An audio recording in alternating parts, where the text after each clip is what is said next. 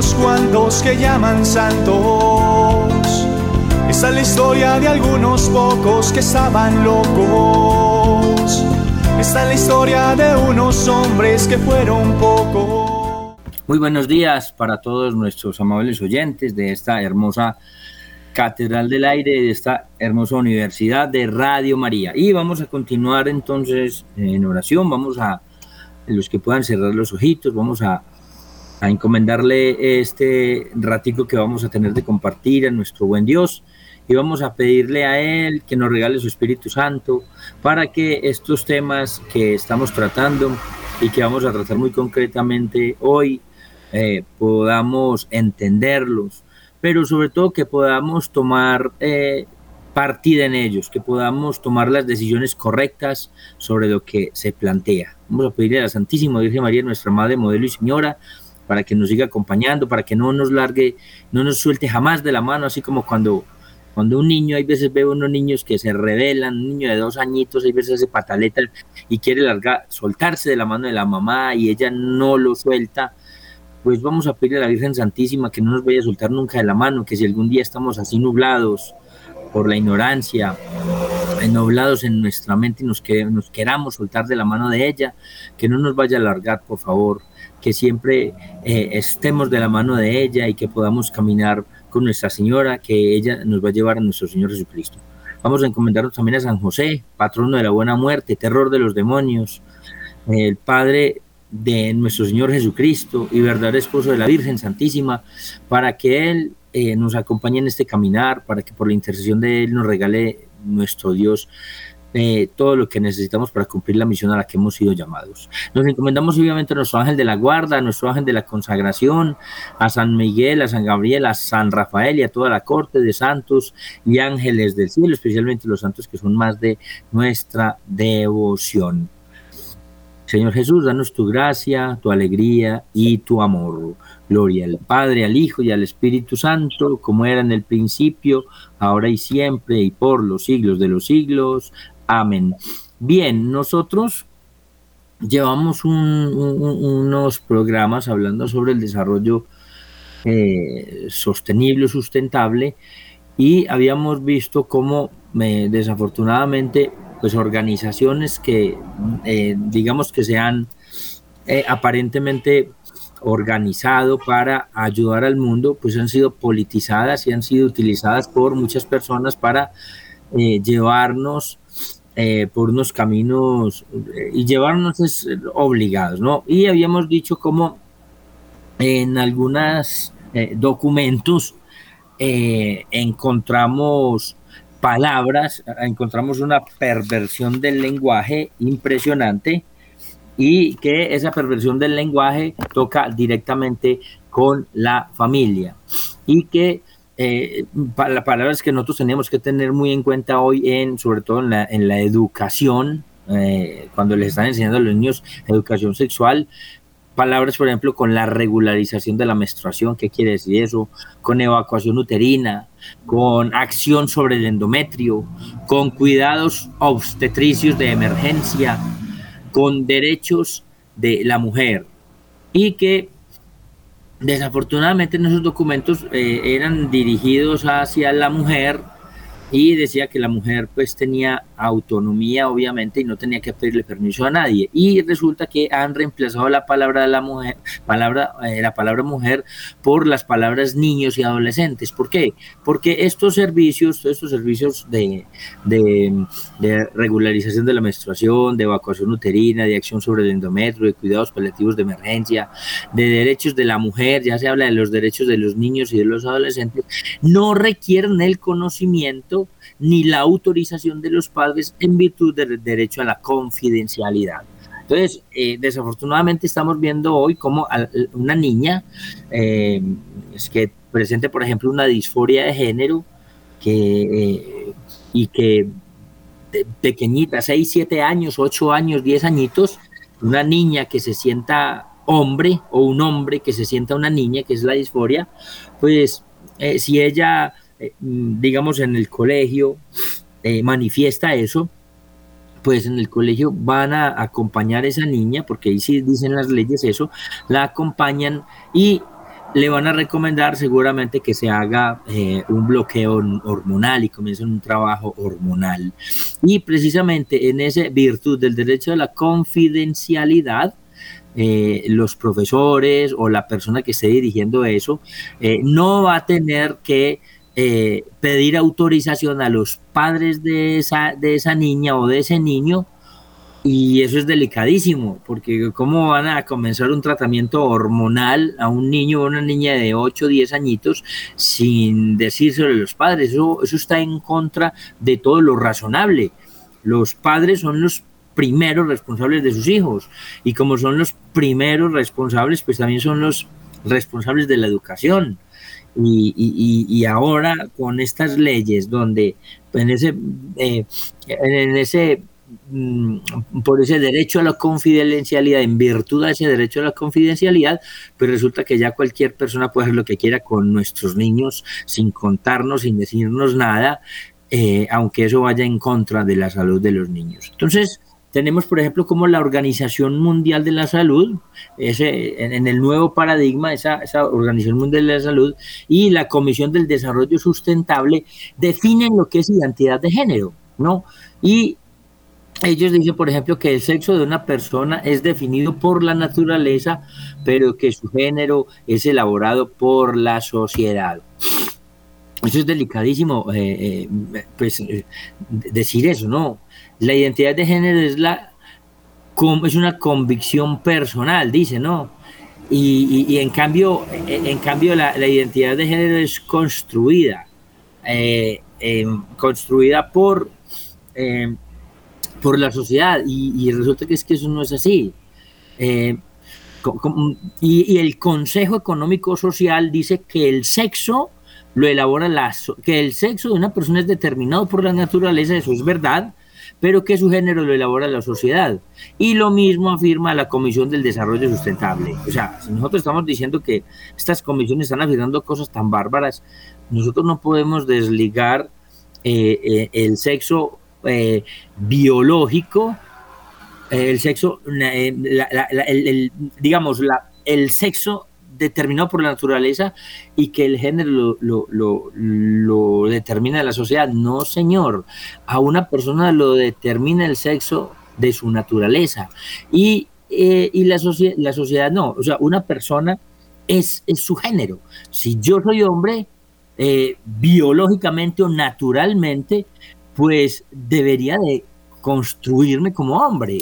Entonces, en realidad, aquí nos está diciendo que no. Y ese un documento algo así similar lo encontramos en, por ejemplo, en las cartillas de Gina Parodi. En las cartillas de Gina Parodi, ellos estaban explicando, cuando comienzan a explicar lo que es, lo que es sexo biológico, lo que es género y lo que es orientación sexual, entonces ellos explican ahí como muy bellamente, como científicamente, apoyados científicamente según ellos, que una persona puede ser eh, de naturaleza masculina, o sea, ser un hombre eh, biológicamente, pero tener una orientación, tener una, perdón, una identidad de género de mujer y al mismo tiempo tener una orientación sexual de, de hombre. O sea, puede ser un hombre porque tiene pene testículos, puede sentirse una mujer pero pueden gustarle los hombres. Entonces, eso, eso explicando disque con, con, con aparentemente eh, em, métodos científicos, pero no son métodos científicos, son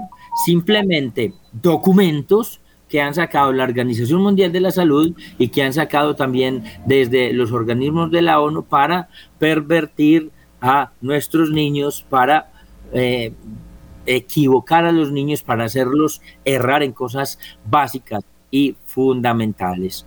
Y tenemos como nosotros aparecemos como unos enemigos efectivamente de, eh, de todas estas organizaciones. Cuando hablo de nosotros hablo de la Iglesia Católica.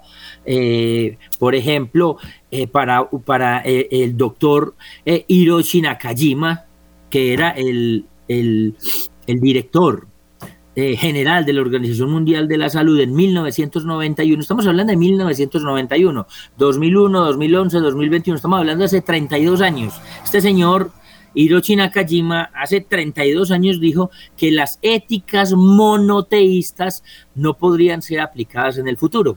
O sea, él está dando, eh, contando a todo el mundo, diciéndole a todo el mundo que eh, nosotros todos los que tenemos una creencia en un solo Dios, nosotros no íbamos a aplicar esa creencia, eh, en, no las íbamos a aplicar en el futuro. Y por eso es que debemos oír la persecución después de 30 y punta de años a la iglesia impresionante. Y este eh, Hiroshi Nakajima, en 1991, culpaba a la iglesia católica eh, y dice que la quieren reemplazar, ¿no? quieren reemplazar todo lo que enseña la iglesia católica.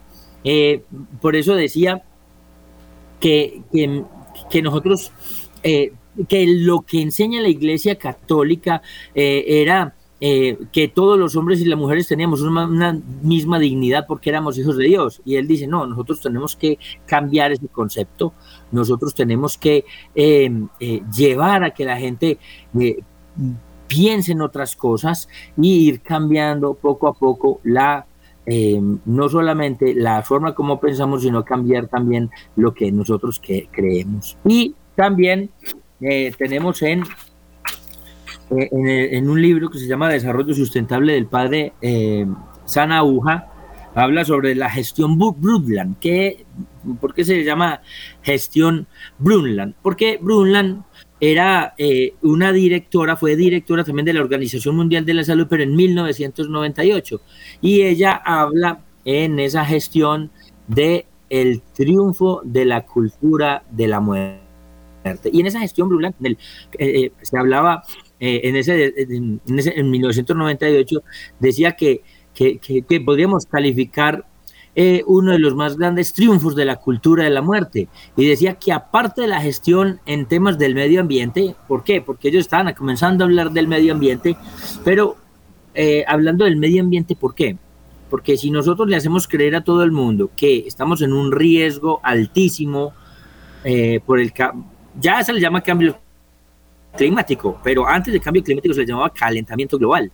Entonces ellos decían, no, como el mundo se va a explotar eh, por la sobrepoblación, tenemos que llegar a través del el cambio climático. Y por eso ellos hablaban del medio ambiente.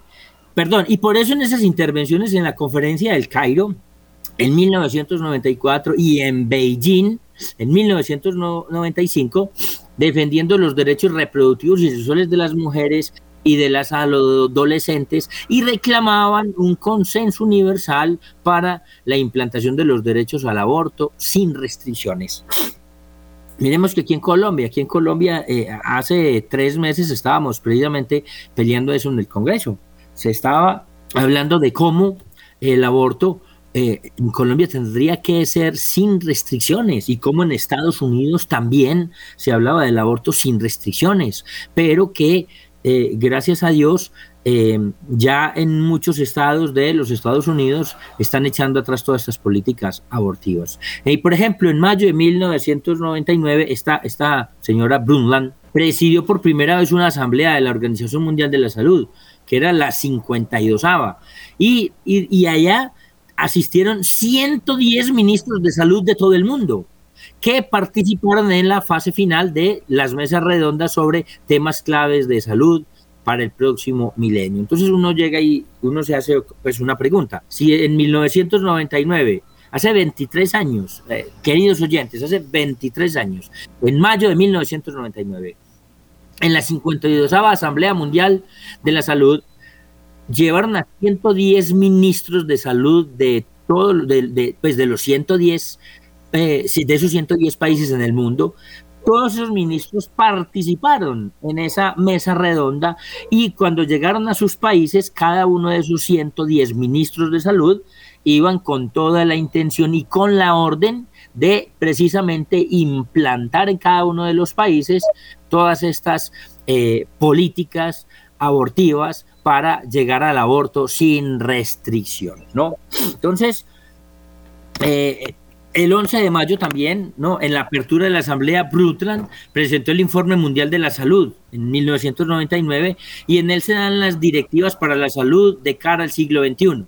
Y desde la declaración del Alma Ata dijo Brundtland, los logros de la salud transformaron la calidad de vida y crearon las condiciones favoreciendo la reducción sostenida de la fertilidad y como consecuencia los cambios demográficos. O sea, yo les quiero traducir porque muchas veces cuando uno escucha eh, no entiende los conceptos. Aquí la señora Blum estaba diciendo que habían logrado impactar eh, y, que habían transformado la salud y la calidad de vida según ellos, ¿no?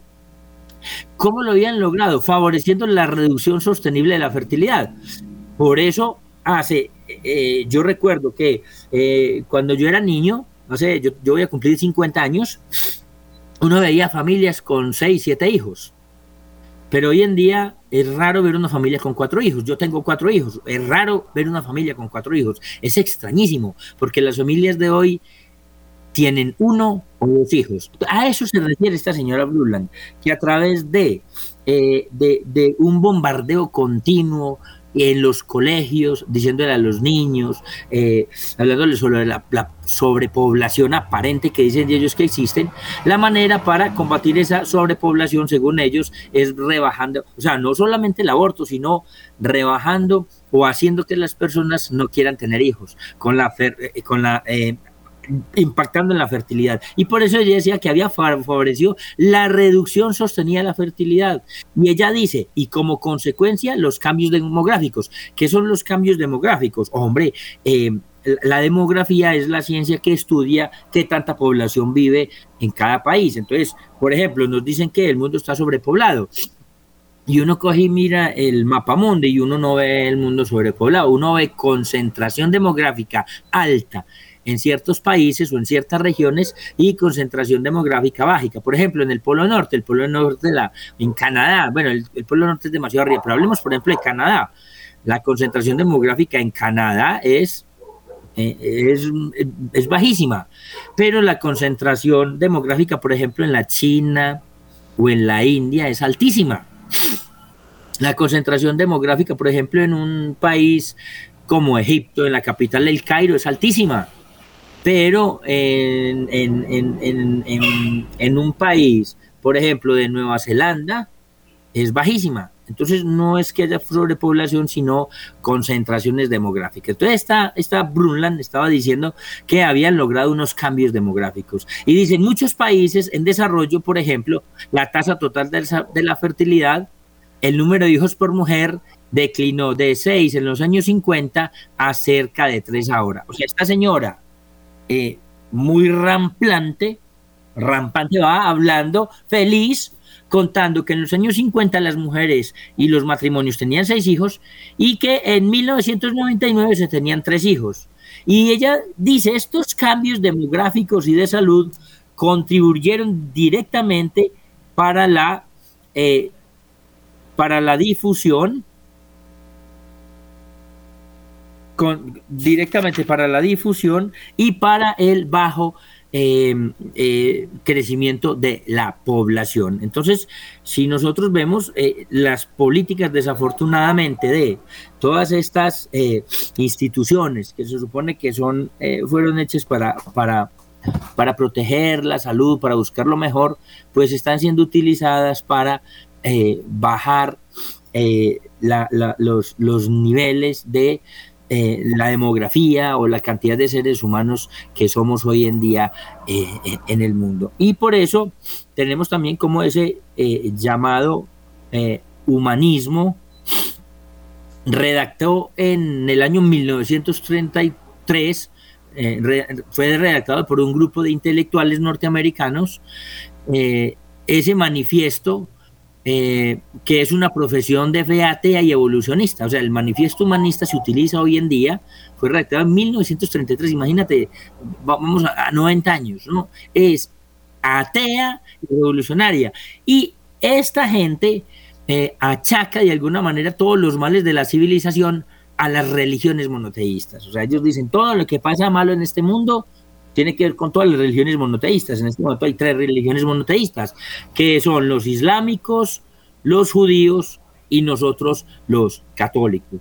Y resulta que en esa en esa, en esa revisión en 1973, la revisaron 40 años después, hace, hace 51 eh, años, fue firmada entre otros por personas muy conocidas, yo me quiero referir a uno solo de esos que firmó, que se llama Carl Sagan. ¿Por qué les hablo de Carl Sagan? Porque Carl Sagan fue una persona muy famosa que tenía un programa de televisión que se llamaba Cosmos y eh, este era un, astrónomo, no astrólogo, astrónomo, estudiaba astronomía, los astros, y estudiaba el universo y era demasiado famoso. Y él tenía un tinte eh, ateo pero recuerdo que unos días yo me veía los programas del de, Cosmos, porque el Cosmos es magnífico. A uno le parece extraño cómo a una persona intelectual como Carl Sagan, mirando el Cosmos, lo llevaba a no creer en Dios y cómo a uno que no sabe nada, mirando el cosmos, lo llevaba a creer en Dios y a pensar que el, que el, cosmos es maravilloso. Hoy en día, las personas que estudian el cosmos, los sensatos, dicen que el cosmos es, hay una cantidad de leyes impresionantes en el cosmos que eh, se hace como, o sea, sería muy tonto pensar que el, que el cosmos se hizo solo. No, de hecho, cosmos quiere decir orden. Entonces, cuando miran el cosmos, ven el orden y dice el orden siempre es producto de una inteligencia. Donde hay orden, hay inteligencia. Entonces miraban ellos y decían que el universo es tan ordenado que tiene que haberlo hecho alguien. Pues claro, ese alguien es Dios. Entonces me parece muy curioso porque efectivamente Carl Sagan, antes de morir, unos pocos días o años antes de morir, eh, tuvo un acercamiento de alguna manera y él decía, los científicos y los teólogos debemos sentarnos a conversar. ¿Por qué? Porque se dio cuenta que efectivamente eh, todas estas cosas del cosmos no, no, son una locura pensar que se han hecho solas. Ver tanta perfección, ver el tamaño tan descomunal y, de, y, colosal de los astros, de las distancias que se manejan, de la fuerza de gravedad, de los agujeros negros, de tanta cosa maravillosa, eh, es imposible pensar que, eh, que se ha hecho solo. pues en realidad es, de, es demasiado absurdo pensar que se ha hecho solo eh, eh, el mundo. Tenemos también, por ejemplo, a, a Steven Munford. Steven Munford eh, em, en 1965, en, precisamente en ese de Humanist, publicó artículos sobre el peligro del crecimiento de la población para la seguridad global y el compromiso estratégico de los Estados Unidos. Hay que poner mucho cuidado, imagínate, en 1973, ¿no? Ese, ese Steven, Steven Mumford fue otro de los que firmó ese manifiesto humanista en 1973 con Carl Sagan, que lo, que lo revisó. Y Mumford dice que, antes de, antes de, la, de la publicación de, de, la encíclica del Papa Pablo VI en 1978 decía que toda claridad que la principal enemiga del proyecto hegemónico es la Iglesia Católica. Escúchenme lo que estoy diciendo. Steven Mumford en 1965 en eh, una publicación de Humanist, o sea, el humanismo, achacaba unos días antes, antes de el Papa San Pablo VI publicar la Humanidad en 1978, decía que la principal enemiga del proyecto hegemónico, que es hegemónico, un proyecto a nivel mundial, por eso se habla de un gobierno mundial, de un gobierno globalista donde se hace lo que ellos digan. Entonces él decía, ¿quién es la enemiga de ese proyecto hegemónico? Pues la Iglesia Católica. Y va a decir por qué. Entonces, para que nos demos cuenta, queridos oyentes, dice por qué. ¿Por qué? Pongan cuidado por su doctrina sobre el matrimonio, sobre la familia y sobre la transmisión de la vida. O sea, Mumford veía eh, en la Iglesia Católica un enemigo por las enseñanzas que tiene sobre el matrimonio, que son las mismas enseñanzas de Radio María, que son las mismas enseñanzas de nosotros. ¿Cuál es la enseñanza del matrimonio? Que el matrimonio es, es la institución más importante para la sociedad. ¿Por qué? Porque en ella se forman los seres humanos. Que el matrimonio debe ser indisoluble, que el matrimonio debe ser entre un hombre y una mujer. Claro, ellos ven en eso que somos enemigos, eh, en la iglesia y todos los que pensamos sobre el matrimonio somos enemigos, porque con esas, eh, esta doctrina hermosísima que nos dejó nuestro Dios, estamos em, de alguna manera interrumpiendo esos planes que tienen de rebajar la natalidad. ¿Qué más? Eh, de sobre el matrimonio, sobre la familia y sobre la transmisión de la vida, claro, porque nosotros somos los que nos levantamos a decir no al aborto, somos nosotros los que recogemos firmas para decir no señor, aquí en Colombia no se puede el aborto porque el aborto es matar a una persona. Pero obviamente, como es lógico, la educación sexual pues es también parte de esos objetivos de esa asociación humanista. Y porque ellos eh, tienden a enseñar técnicas sexuales para evitar la concepción. Claro, si, si la iglesia enseña lo importante de la transmisión de la vida y eso es un obstáculo y somos enemigos por ellos, pues lo que ellos quieren es prevenir la concepción, que los muchachos no tengan hijos. Entonces enseñémosles en educación sexual qué es lo que quieren con la educación sexual integral enseñarles a que tengan relaciones sexuales desde muy pequeños, pero que simplemente les compremos un condón o que les enseñen cómo no quedar en embarazo. Pero a la vez eh, estas enseñanzas de la educación sexual no solamente eh, previenen la concepción, sino que lo más horrible es que embrutecen la capacidad crítica de la persona desde su juventud. Esa educación sexual integral que se está dando en muchos países del mundo y que es una, es una obligación según los documentos, todo esto de la conferencia de Beijing, de la conferencia de Copenhague, de la conferencia del Cayo, lo peor es que embrutecen la capacidad crítica de la juventud. Claro, si, si, si, si yo desde mi juventud me desahogo en los placeres sexuales, pues mi cerebro no tiene tiempo de pensar y me embrutezco, ¿no? Entonces, jóvenes hoy en día son como zombies, usted los ve y no entienden lo obvio. Gilbert Chesterton decía, habrá un tiempo en que tendremos que desenvainar la espada por decir que la hierba es verde.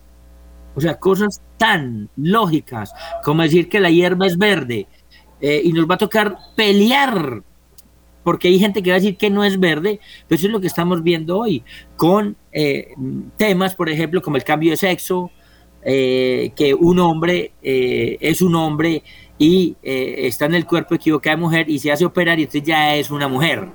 Eso son mentiras.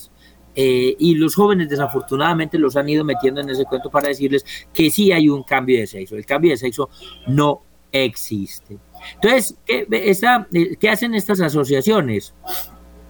Trabajan para implantar la educación sexual en todo el aspecto eh, social. ¿Cuál es el aspecto social? En las escuelas públicas, pero no solamente en las escuelas públicas, obviamente lo van a hacer en las escuelas privadas también. ¿Qué más?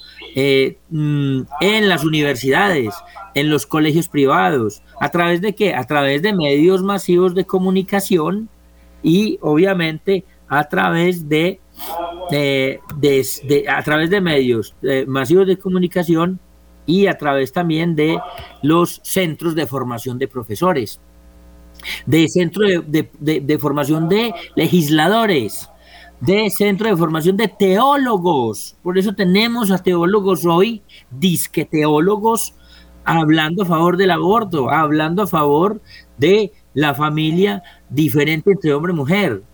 Eh, eh, en centro de, formación de periodistas y de funcionarios, obviamente.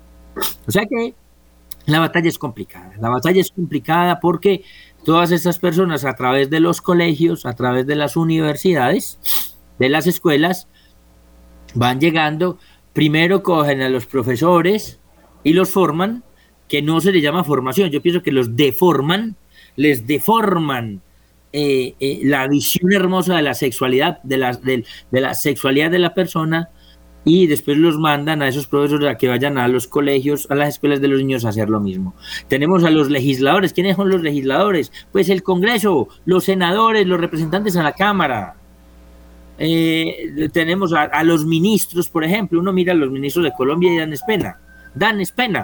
Todos caminan por este lado, pero todos, absolutamente todos, son, han sido formados, no aquí en Colombia, formados en otros países, y luego los mandan aquí a Colombia a que lleguen al Congreso, a que lleguen a cargos públicos, a ministerios y desde ahí impulsen. Recuerde que ya 110 ministros eh, de ministerios de salud de 110 países ya los habían llamado hace 32 años y les habían explicado esto. Pues eso sigue pasando continuamente. Entonces también resulta que esa asociación humanista dio origen a la International Human Ethical Union, es como la Unión eh, es como la Unión Humana Internacional, la Unión Ética Internacional Humana, ¿no? Y fue fundada en Ámsterdam en 1952. O sea, nosotros estamos hablando de 60 años y nosotros apenas estamos entendiendo estos temas, 60 años. Y según esa su propia información, lo que ellos mismos dicen, dice que es la organización que actúa como apoyo para los grupos humanistas, racionalistas,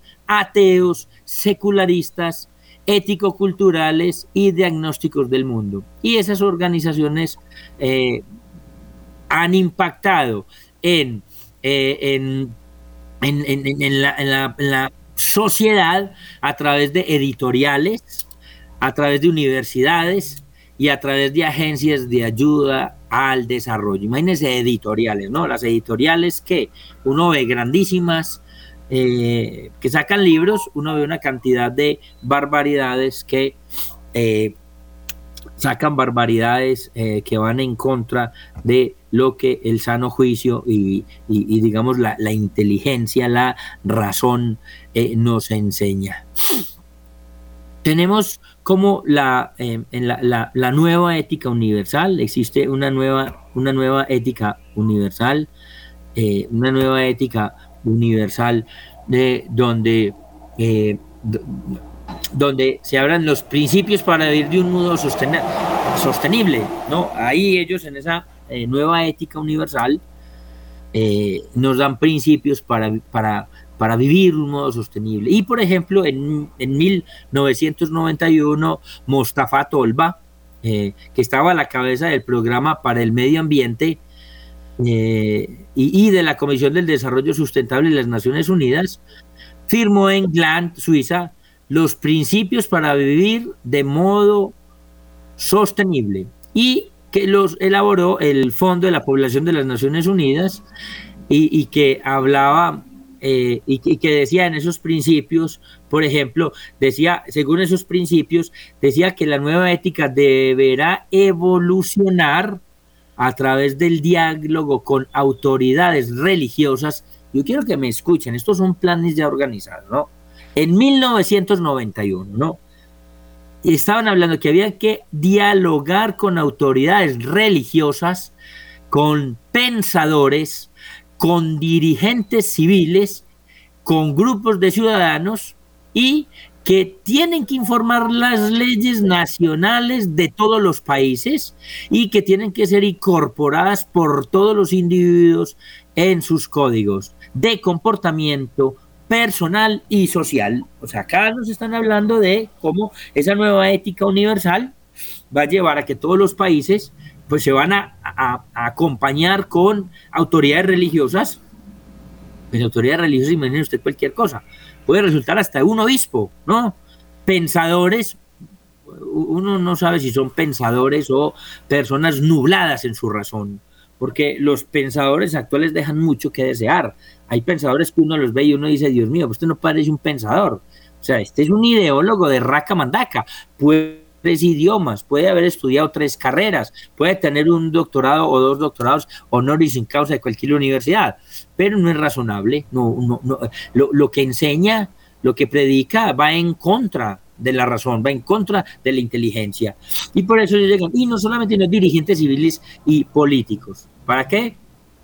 y tienen que informar sobre todas las políticas. En, o sea, resulta que ahora nosotros tenemos que estarle contando a gente de otros países qué se hace acá, se le tiene que informar a ellos, eso es injerencia en, eh, en los asuntos públicos de un país. Pero para evitar que sea injerencia por parte de otro país, pues simplemente lo hacen a través de organizaciones no gubernamentales. O sea, pongan mucho cuidado a las ONG, porque las ONG, que son organizaciones no gubernamentales, las utilizan muchas de estas personas, las financian, con muchísimo dinero para que vayan metiéndose a todas estas comisiones y para que vayan implantando y, e imponiendo todas estas políticas de aborto, de educación sexual integral, de despenalización de, la cannabis, de la droga, que lo único que lleva es a, hombre, a, destruirnos, ¿no? llevan a, dañarnos.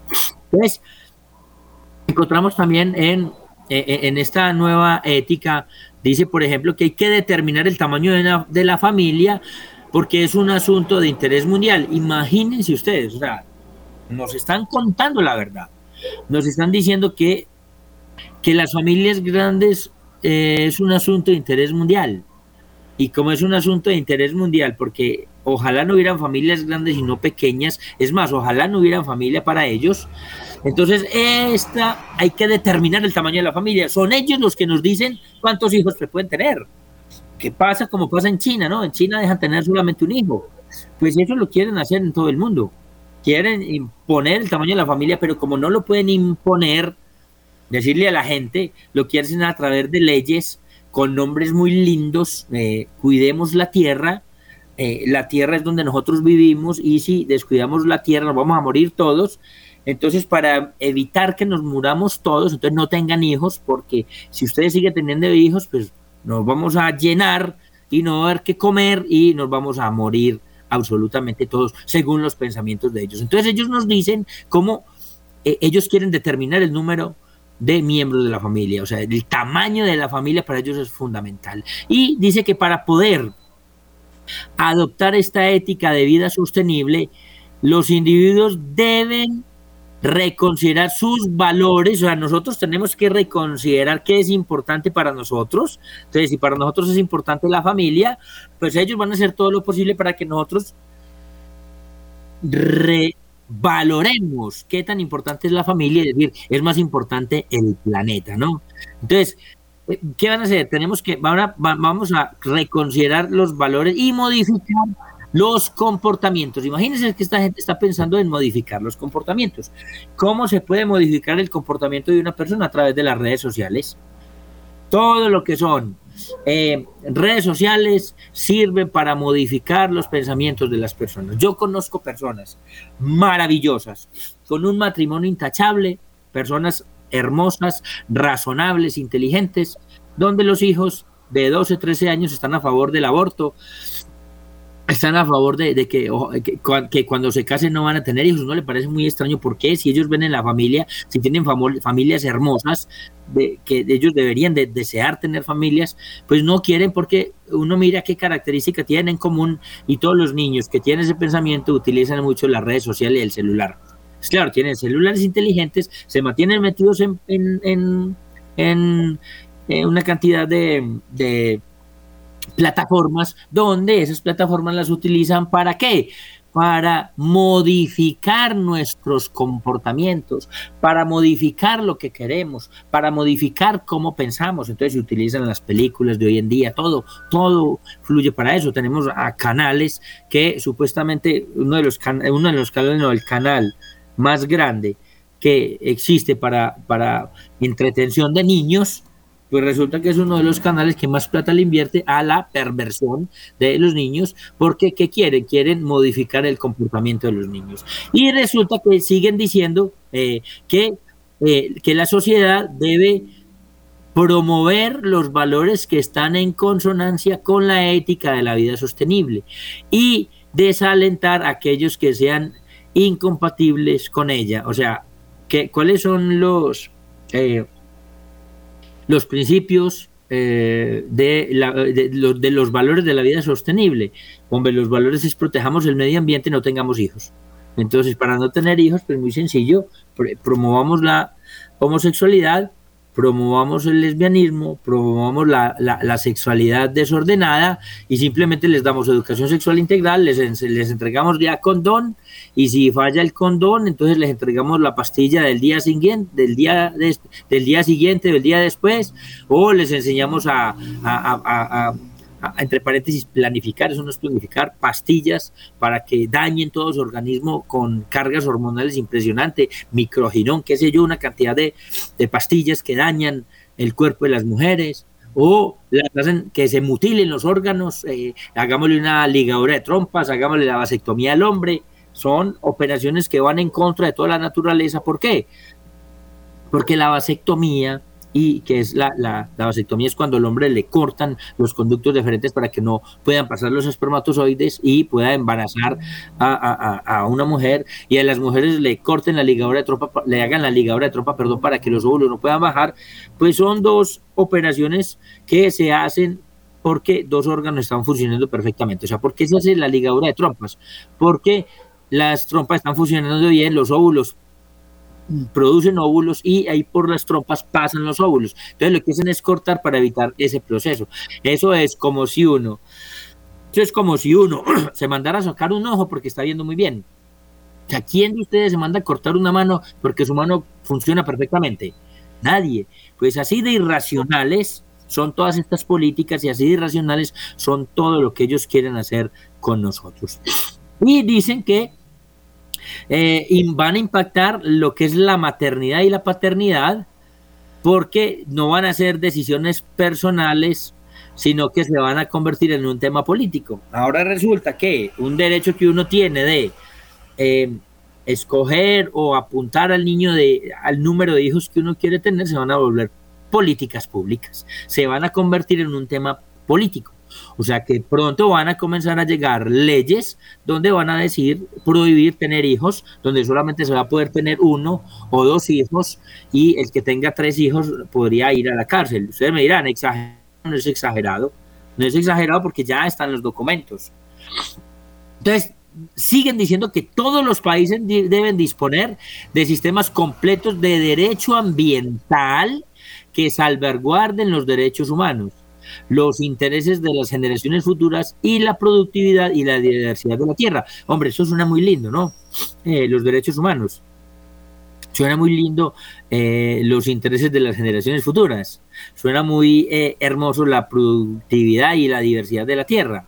Pero resulta que los principios que ellos tienen son lindos, pero no las aplicaciones. Por ejemplo, cuando ellos hablan del desarrollo, por ejemplo, hambre cero, eh, entonces, es verdad, dice, no, tenemos que llegar al mundo a que haya hambre cero. Eh, hombre, es muy lindo ese, ese, principio, que, que, haya hambre cero, pero ¿cómo lo vamos a conseguir? Lo vamos a conseguir donando más comida, dándole trabajo a las personas que están pasando hambre, alimentando a los que están muriendo de hambre, o cómo lo vamos a hacer. Pues no, eso no les importa. Eh, para llegar al hambre cero, lo, único que vamos a hacer es que la gente no tenga hijos. ¿Me, entienden el concepto?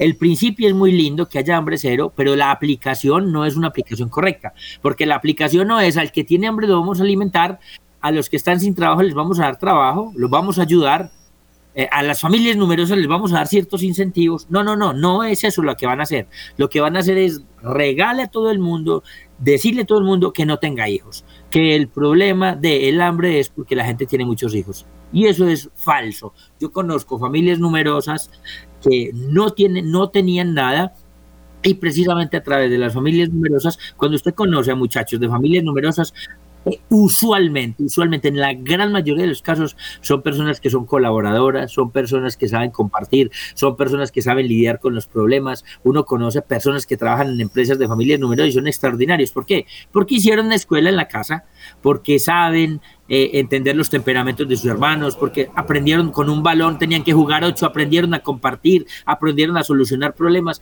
En cambio, cuando una familia es de un solo hijo, ese hijo se vuelve el reyesuelo de la casa. No, a ese hijo hay que darle todo lo que pida. Y cuando ese muchacho sale de la casa y se va a una empresa a trabajar, piensan que todos tienen que hacer lo que él diga. Y es un muchacho que va a ser factor de muchísimos problemas. Eso no me lo invento yo. La psicología dice, la experiencia laboral, la experiencia que usted, usted puede salir a la calle y ver esto que le estoy contando. No tiene que estudiar psicología, sociología, no. Usted lo ve y lo experimenta. Eso, eso, eso, eh, la experiencia diaria le muestra eso a uno. Entonces, eh, nos dicen cómo, cómo, cómo estos principios eh, tienen que llevar a una sociedad sostenible que deben incorporarse en las constituciones, o sea, son obligaciones. ¿Qué quiere decir? Que las constituciones van a querer cambiar. Miren que en Chile ya quieren cambiar la constitución. Aquí en Colombia están que le apuntan a eso, ¿no? A tirar a cambiar la constitución. ¿Para qué? Para poder eh, incorporar todos estos principios a la sociedad sostenible. Y eh, no solamente a la constitución, sino eh, de instrumentos jurídicos fundamentales para el gobierno y las políticas de las naciones. como todas las naciones se verán afectadas si no se alcanza la, la sustentabilidad del mundo que asegura el futuro de la humanidad, cada estado deberá imponer, escúcheme la palabra, no es recomendar, no es eh, eh, eh, sí, eh, una recomendación. No, no, no, no. Imponer esta ética del cuidado y velar para que lo adopten los individuos que viven dentro de sus fronteras. van a ser, van a continuar haciendo políticas en las que nosotros estamos obligados a seguir esas políticas dentro de cada país.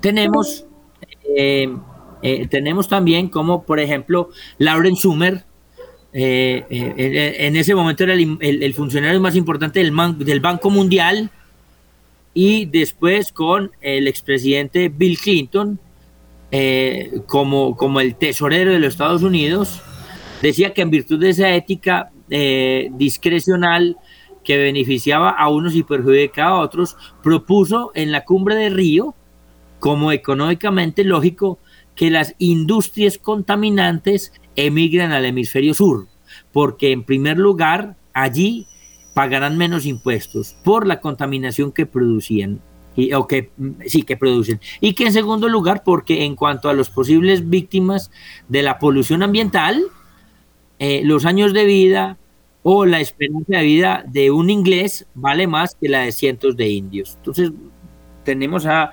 funcionarios de entidades muy importantes a nivel mundial, Lauren Summers, del Banco Mundial, eh, y después eh, como tesoro, como el, eh, subsecretario del Tesoro de los Estados Unidos del presidente Bill Clinton, decía que las, las empresas que contaminan, entonces no, cojan las de los países desarrollados, mándelos para los países subdesarrollados o en desarrollo, en vía de, desarrollo, para que eh, eh, contaminen a las personas, ¿no? ¿Para qué? Para que, eh, para que lleguen allá con, con estas empresas y, y bueno, y si producen daños en las personas, pues no va a pasar nada, porque es que vale más eh, la vida de, un inglés, la vida de un norteamericano, que la vida de una persona como nosotros.